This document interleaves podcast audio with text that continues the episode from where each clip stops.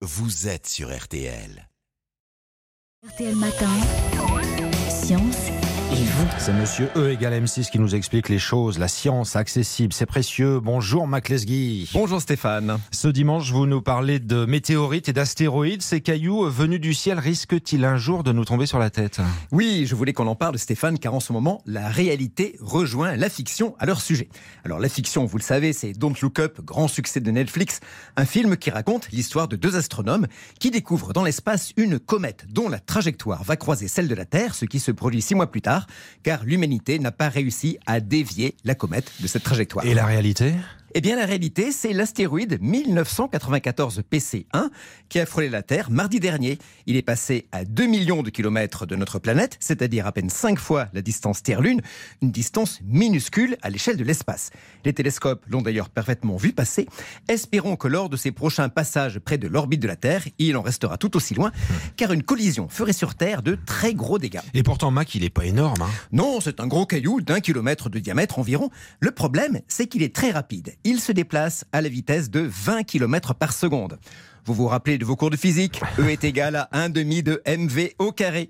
Ça veut dire tout simplement que l'énergie cinétique d'un objet est proportionnelle à sa masse et au carré de sa vitesse. Et donc, 8 milliards de tonnes à 72 000 km heure, ça fait une sacrée énergie. En cas de collision avec la Terre, cette énergie se transformerait.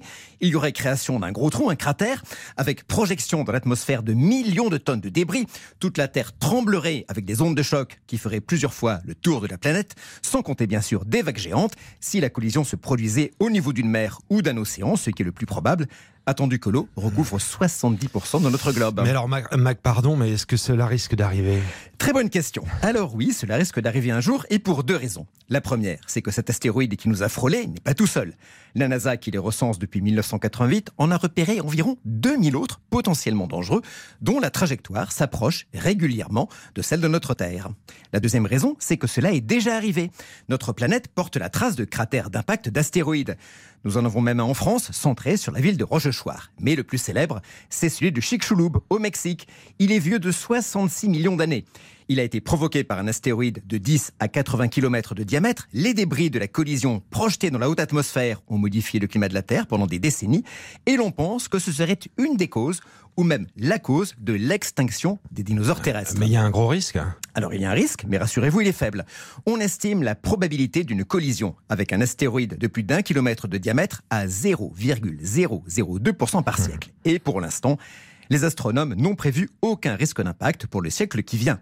Mais ce risque est quand même pris au sérieux, puisqu'un satellite qui s'appelle DART a été lancé par la NASA en novembre dernier. Et dans quel but? Alors son rôle est d'aller percuter en septembre prochain un petit astéroïde qui tourne autour d'un plus gros, appelé Dimorphos, pour voir si l'on parvient à dévier la trajectoire de l'ensemble.